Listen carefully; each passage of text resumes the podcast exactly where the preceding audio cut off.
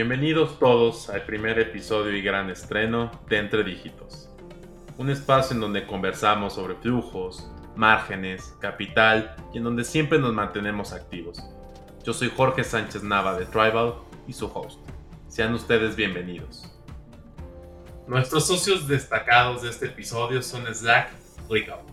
Los clientes de Tribal pueden obtener Slack Pro Business Plus Plan con 25% de descuento durante 12 meses y adquirir ClickUp con 20% de descuento en cualquier plan de pago. Acércate a la tribu o a nuestros socios y disfruta de los beneficios que tenemos para ti. El día de hoy nos acompaña Diego Coria, que es Global Finance Manager en Nowports. Diego tiene un background financiero y contable más de 10 años de experiencia y un fuerte énfasis en startups y tech companies.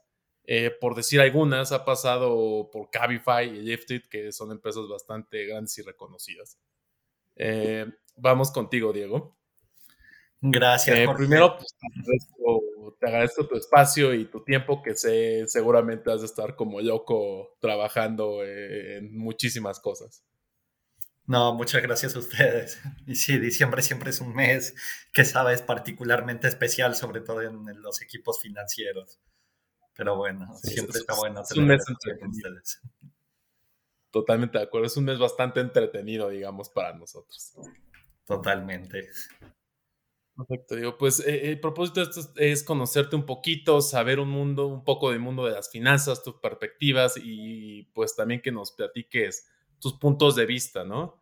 Eh, me gustaría saber un poquito de tu trayectoria, qué te decidió meterte a este mundo de las finanzas que es bastante amplio y cómo llegaste a decidir que querías ser de finanzas, pero dentro de una startup.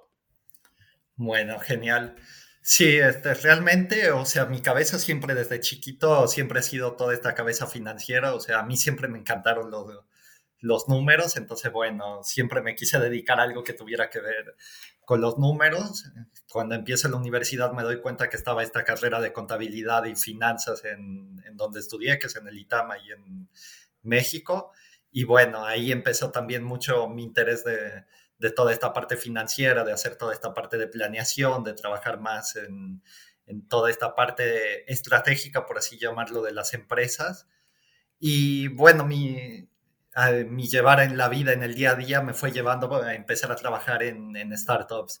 Llegué a Uruguay a trabajar hace 10 años en una empresa de tecnología en una software factory y ahí empecé a, adentrarme un poquito en este mundo de, del desorden de la startup, de entender estas eh, empresas que tienen un crecimiento gigantesco en el día a día, empezar a hacer un poco más esta parte de planeación, de tomar más decisiones en, en estos temas y me di cuenta mucho que las startups lo que tienen muy entretenido es que tú puedes empezar a crear las cosas de cero. En una empresa tradicional ya están como todos los procesos establecidos y una startup no, una startup llegas y les dices, oye, ¿hay esto?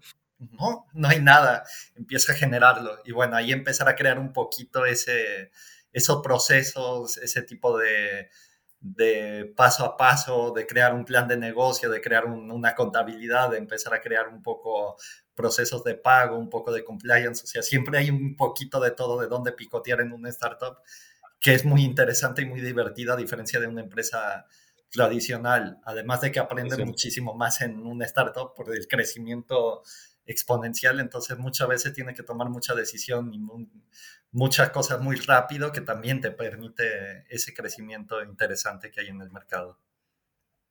Totalmente de acuerdo y creo que este tipo de empresas te ayuda mucho a mantener tu mente muy ágil porque, a ver, las finanzas tienden a ser muy cuadradas entonces, ese tipo de negocios te pide que no se hace ese cuadrado, ¿no? Y esa es la parte interesante, creo que, de las startups en general. Tal cual, y además llevando una startup que tiene presencia en tantos países como es el caso de Nowport, ocurre mucho de que a veces puede estar con, tranquila la cosa en un país, pero en otra tienes que tomar una decisión urgente, como puede ocurrir que todos los países a la vez tengan ahí un tema y tiene que ser muy ágil para decir, ok, tengo que decidir entre 10 cosas cuáles son las más urgentes de, resolver. Entonces siempre te mantiene ágil y nunca hay un día aburrido en, en una startup. Te entiendo totalmente y creo que esa es de la parte que más me gusta, ¿no? De trabajar este tipo de negocios que como dices, de agilidad y que siempre sale algo para, para aprender. Tal cual. Y siempre surgen ideas nuevas porque trabajando con fundadores, con gente joven que tiene ideas novedosas, eh, se te ocurre también que se pueda generar un proyecto nuevo, eh, cosas que no se habían pensado, entonces te pueden dar la vuelta de un día para otro también en ese tipo de, de negocio. Totalmente de acuerdo. Oye, Diego, hoy en día eres ya la cabeza de finanzas dentro de Nowports. Eh, Platícanos un poco de Nowports y, a lo mejor un poco de tu rol, que es tu día a día. No sé, algo, algo que, que estés envuelto en toda la parte financiera. Claro, sí. Bueno, un poquito de Nowports. Nowports es una empresa que surge hace tres años. Eh, surge como una empresa tecnológica basada en el supply chain. Nos dimos cuenta que en esta área del supply chain de tema de importación, exportación, la mayoría de las empresas tienen cientos de años y siguen operando de la misma manera como han venido este, operando históricamente. Entonces, ahí los founders se dieron cuenta que había un nicho muy interesante de empezar a invertir más en tecnología para que nuestros clientes alrededor del mundo eh, pudieran tener una visibilidad mayor. Lo que pasaba antes es que salía el barco capaz de China y tenía que llegar a México y de repente te avisaban ya cuando el barco estaba en puerto y bueno, ya está tu mercancía, tienes que pagar y suerte. Y entonces acá en este negocio nos hemos dado cuenta que podemos darle una visibilidad mayor y que podemos hacer cosas que en el supply chain conecten de una mejor manera al cliente con, con, con los proveedores y poder mover la carga desde el punto A al punto B, darle, ofrecerles un servicio completo. Dentro de Nowports hoy día estamos ofreciendo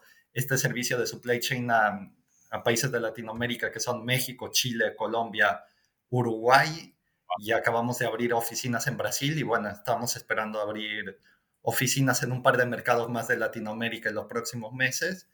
Y por otro lado también, y que hemos hecho una muy buena alianza ahí con, con Tribal, es que nos hemos dado cuenta que muchos de nuestros clientes también han necesitado capacidad financiera para poder comprar su mercadería en, en Asia. Uno de los problemas más grandes que tienen los clientes hoy día es que tú tienes que pagar la mercadería que compras en el extranjero con 30, 60 o 90 días de anticipación, más el tiempo que te lleva moverla de Asia a Latinoamérica, más el tiempo que te lleva eh, venderla y que te pague el cliente final. Entonces, bueno, ahí también para ser un aliado en toda la cadena de suministro de nuestros clientes es que también empezamos a trabajar en una sección de fintech donde le financiamos al cliente su compra de mercadería en, en Asia para que ellos solo se tengan que preocupar de su core business y nosotros encargarnos de todo el negocio del, del supply chain. Wow, qué complejo. Sí, es complejo, pero bueno, eso nos permite tener una ventaja competitiva y poder dar un diferencial para que el cliente también se sienta acompañado en todo su proceso de logística. Sí, de, acuerdo, totalmente de acuerdo. Y, más con este tipo de empresas, creo que el tema de flujos es bastante complejo, el monitorear, el saber, la medición. Creo que es un negocio difícil de, llevar, pero justo creo que aplicando este tipo de nuevas tecnologías, eh, automatizar todo te ayuda muchísimo eh, en poder avanzar. Sí, particularmente en este año tan particular que sabrás que el tema de la logística ha tenido muchísimos problemas y han subido los precios bastante de mover eh, un contenedor y los espacios cada vez son son menos. Entonces hoy día necesita tener el cliente esa visibilidad completa porque hay un, tema, una crisis de contenedores gigante a nivel mundial y sí necesitan tener toda la visibilidad y toda la planeación para poder tener su carga en tiempo y forma. Pues tienes una chamba bastante compleja, podría decirse por ahí, ¿no? Sí, y ha sido un año complejo, pero bueno, afortunadamente eso nos ha permitido crecer mucho y posicionarnos muy bien en el mercado de, del supply chain en Latinoamérica. Qué bueno, qué gusto escuchar eso. Gracias. Oye, Diego, para ti, ¿qué crees que sea una cualidad, una característica de un líder de finanzas? O sea, desde tu punto de vista, ¿qué crees que deba tener una persona para convertirse en el head, en el CFO o el global head de cualquier empresa en finanzas? Y primero hay que tener una capacidad analítica muy grande, o sea, más allá de tener esa cabeza financiera, hay que entender muy bien en el negocio donde tú estás metido. No es lo mismo estar en una empresa de logística, en una fintech, o estar metido en una empresa tradicional, pero hay que entender bien qué se hace, cómo se hace, porque al final del día el valor agregado que uno da desde finanzas es a través de ese entendimiento del negocio. Entonces, si yo entiendo muy bien cuál es mi negocio, cómo lo hacemos, yo puedo juntarme con la gente y decir, venimos bien, no venimos bien, no hay que tomar estas decisiones con base al entendimiento. No te digo que yo sea un experto en temas de logística, pero sí por lo menos entender las bases y lo suficiente como para poder sentarme con, con los directores, con los gerentes generales y decirles, ok, acá está un tema y aquí hay que tomar una decisión de este tema. Y lo otro muy importante es este tema de la globalización.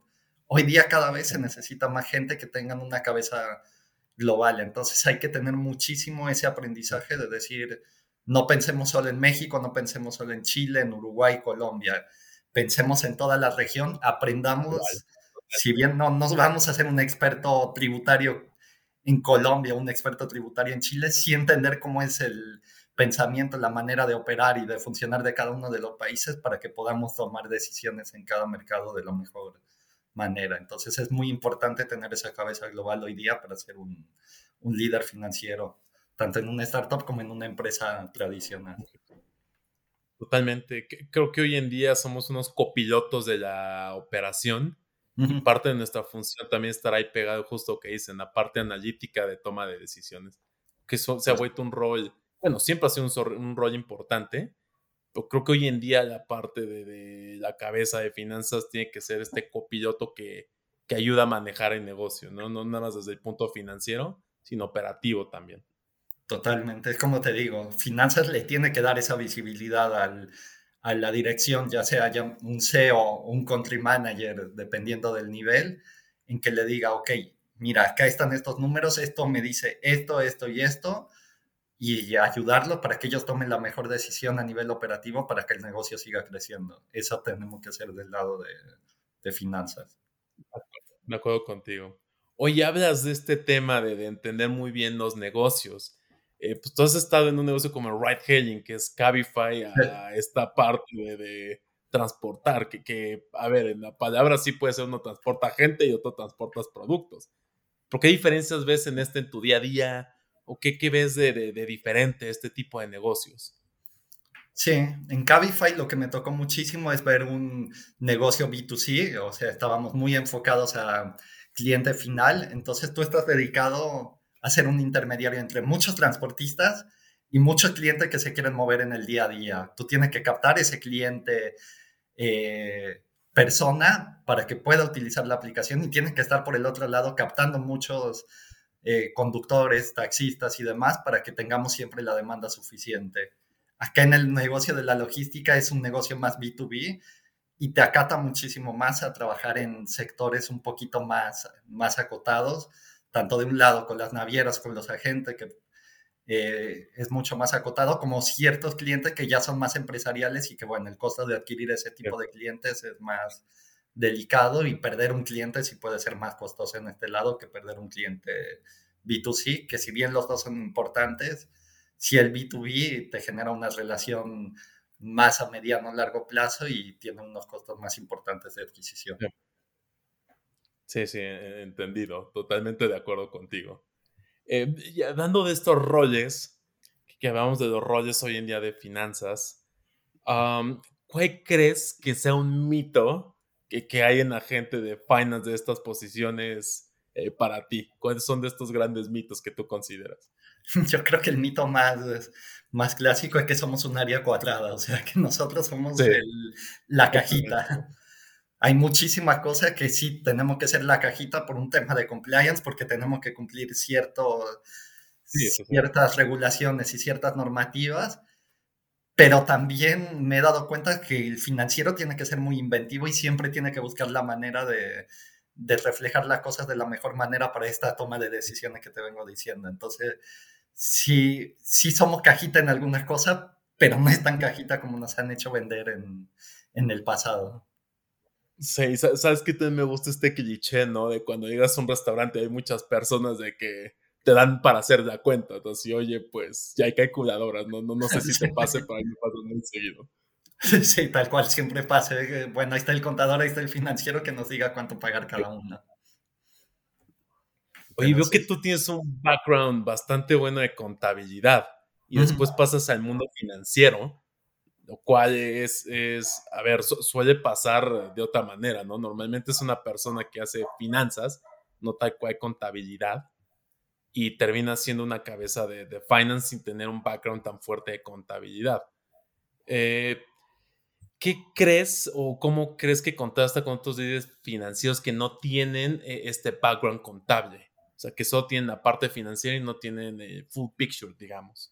Yo creo que son complementarios. O sea, yo estudié la carrera contabilidad y finanzas, que para mí es un complemento perfecto, porque para ser un buen líder financiero tú tienes que entender todas las ramitas que hay dentro de tu área que estás llevando en control. Entonces, una parte siempre es el controlling, el, el área de contabilidad, que tiene que entender muy bien los reportes, cómo los están armando y poder defender que los números están de acuerdo a las normas, como esta parte de planeación financiera que también tiene que agarrar esos números y hacer el análisis. Entonces eso te ayuda a tener un, un mix para poder tomar mejores decisiones y para saber cómo se armó esa información y poder defender esos números. Entonces creo que ahí hay un, una ayuda que sirve de tener esa experiencia de los dos lados.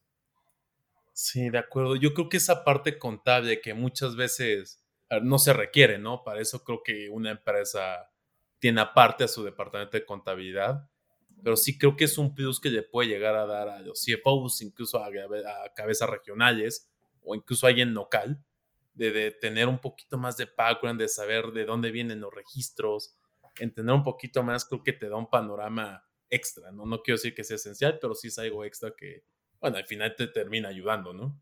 Sobre todo para poder defender las reglas, porque muchas veces se hacen registros de acuerdo a, las reglas de contabilidad internacionales y bueno, poder defender y decir, ok, sí tiene sentido lo que me está reportando mi área de contabilidad o no, de acuerdo a lo que me están diciendo las normas internacionales, esto no me parece correcto y deberíamos de modificarlo. Entonces, ahí te da una herramienta para poder defender mucho mejor esos números o pedir que se hagan los ajustes correspondientes cuando hay que hacerlos. Incluso la estructura de un pianel, ¿no? Que puede ser algo muy básico y que mucha gente no sabe de cierta estructura que debe de llevar. Creo que eso también te da un escenario bastante cool, ¿no? De cuando le agarra y dice, creo que esto debería estar en otro lado. Tal cual, sí, sí, sí. Aparte es súper importante seguir la normativa y las reglas para presentar ante un externo, porque de ahí van a también tomar mucha decisión y poder analizar ese PNL y ver que esté todo en, en orden. Sobre todo el tema con un auditor, cuando tienes el, eh, una auditoría, ya tienes ahí la, la, defensa de que tus números están razonablemente de acuerdo a, las reglas. ¿sí? Un tema delicado, entrar con auditores. Sí, ese también es otro tema, pero bueno. Sí, bastante interesante. Después platicaremos de, de eso. Perfecto. Oye, habiendo tantos cambios hoy en día y uno que es creo que el más palpable de, de, la pandemia, pues te obliga a hacer nuevas dinámicas, a buscar nuevas formas. Eh, ¿Cómo crees que a partir o este antes de pandemia y después de pandemia haya cambiado el rol? ¿O qué, qué piensas tú que, que, hay de nuevo en la parte de, de rol financiero? Y yo creo que, hubo un cambio de pandemia. Y yo creo que lo que nos llevó y que es muy importante es esa globalización de poder trabajar desde cualquier parte del mundo a tantos lugares diferentes. Entonces, yo creo que el financiero se tiene que adaptar esa cabeza de, de ya no estar pensando en un finanzas de un país, sino que poder pensar tanto regional y poder trabajar con tantos lugares y países a la vez. Yo te puedo decir que trabajo con gente de varios países que hablamos en el día a día todo el tiempo y a pesar de que no nos vemos, es tener esa comunicación constante y ese día a día que pareciera que los tuvieras al lado. Entonces eso también es un cambio que, que tuvimos que tomar todos y que bueno, que permitió adaptarnos a, a, globalizar más y a tomar decisiones más independientemente de cualquier parte del mundo donde te encuentres. Sí, sí, claro, totalmente de acuerdo contigo. Y hablando de cambios, también industria donde te cuentas que ese freight forwarding pues sufrió muchos cambios, ¿no? Creo que fue una empresa que le impactó muchísimo la pandemia y también ha tenido pues cambios en todos sentidos y ahí viene poco a poco, se ve una luz de recuperación en, en toda la parte de envío de mercancías. ¿Cuál es tu visión frente a esta industria? ¿Cómo crees que se va a ver a futuro? ¿Qué crees que hay algún cambio dentro de, todo esto? Y a ver, esta es una industria que sí, efectivamente cambió mucho por todo este cambio de mentalidad del cliente y todo este cambio de compra que hubo en los últimos eh, años. O sea, realmente mucha de la gente empezó a comprar más online, empezó a pedir más productos y eso también ha generado que todo el supply chain cambie abruptamente y eso generó esa crecida también de precios en, los contenedores porque no se está dando el suficiente abasto. Yo creo que eso también ha ayudado muchísimo a tener esa mejor planeación, como te digo, y que en empresas como Nowports también hemos podido trabajar muchísimo en esa parte tecnológica y que los clientes tengan una mayor visibilidad para facilitarle su, su planeación del, del, supply chain y que tengan todos los productos en los tiempos y en la forma que necesitan. Yo creo que está evolucionando mucho esta industria y a medida que pase el tiempo va a empezar a implementarse más toda esta parte tecnológica y estas soluciones como la nuestra que les va a dar eh, una solución no solo de la parte de logística, sino también de la planeación financiera y de tener todo para que no se preocupen en el supply chain las empresas, va a ayudar mucho a un cambio de, del mercado, a tener todo en una sola plataforma. Claro, totalmente. Perfecto. Hoy veo que también has estado en temas de fundraising, eh, que son bastante entretenidos y difíciles también podría, podría mencionarlo. ¿Cómo ves tu papel en estos momentos de la empresa con este fundraising nuevo? ¿Vienen a buscar más? Eh, ¿qué, qué papel jugarías tú en todo esto? Y realmente el fundraising principalmente lo han venido realizando los founders, pero bueno, toda esta parte financiera por detrás que se solicitan los inversionistas, toda la parte del due diligence, toda esta parte más técnica, por así decirlo, bueno, me ha tocado participar mucho en, en esa parte.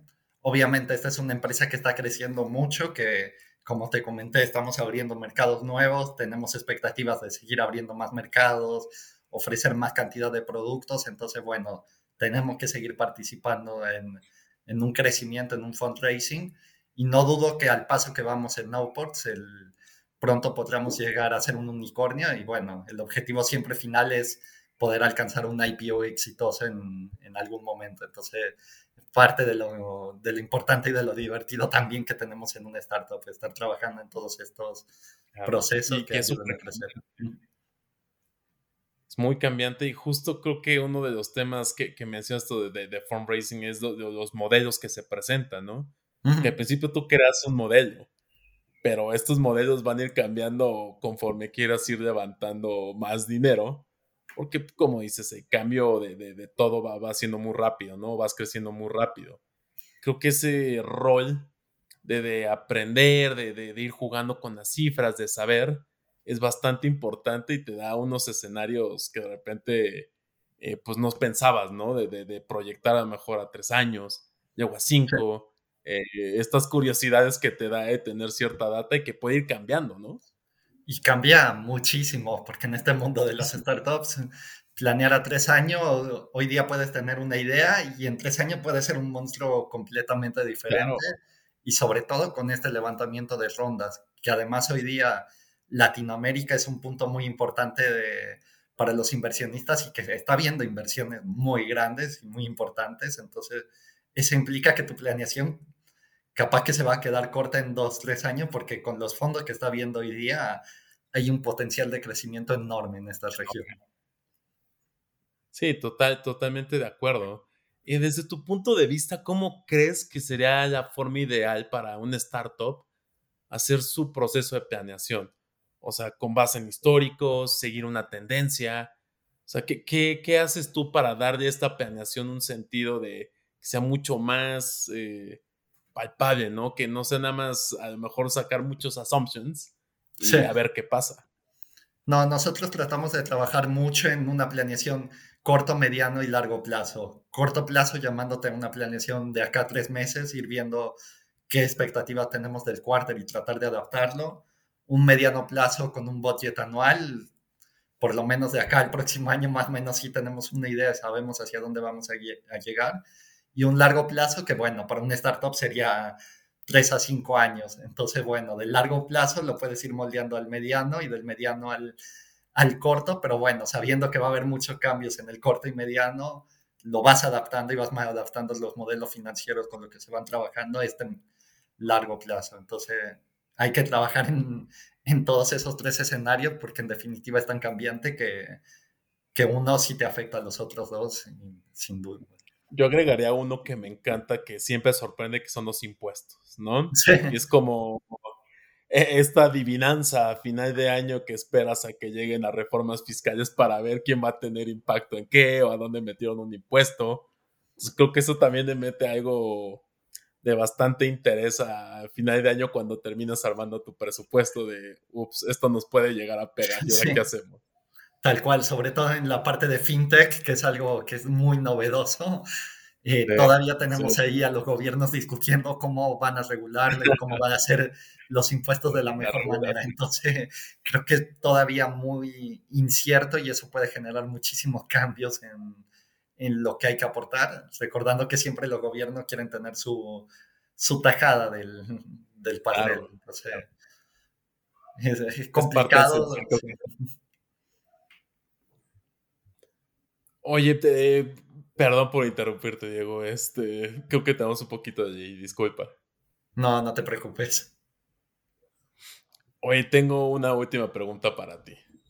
Um, vemos que con esta operación, esta globalización que mencionas, eh, lanzamientos simultáneos en países de Latinoamérica, que, bueno, esto representa un gran reto para el área de finanzas, ¿no? Que además de que la parte operativa o tiene una parte específica que hace todo esto, pues la parte financiera siempre va a ser el soporte y es alguien que, que lo bueno es que nos terminan escuchando, ¿no? Y terminamos haciendo muchas cosas de, atrás que no se ven, pero siempre terminamos apoyando. Eh, ¿Cómo has respondido a este crecimiento exponencial?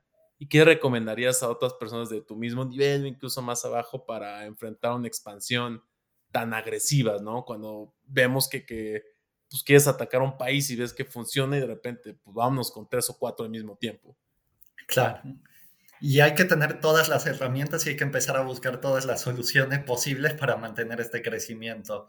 Más allá de tener rondas de inversión, obviamente todo este crecimiento también conlleva un capital de trabajo necesario para poder mantenerla. Entonces, siempre es muy bueno buscar todas estas alternativas porque a medida que crezcas vas a necesitar mayor capital de trabajo. Entonces, tanto puedes buscar herramientas como el caso de ustedes de Tribal, que ayuda mucho con el capital de trabajo, como ciertas formas como factoraje u otras cosas que permitan adelantar un poco tus flujos, porque al final del día, entre más crezcas y más rápido crezcas, siempre por detrás vas a tener ese tema del capital. Entonces, siempre hay que estar muy organizado, tener las finanzas de la empresa muy claras, saber qué necesidades vas a tener y obviamente buscar todas las alternativas de la manera más económica para poder financiar ese crecimiento.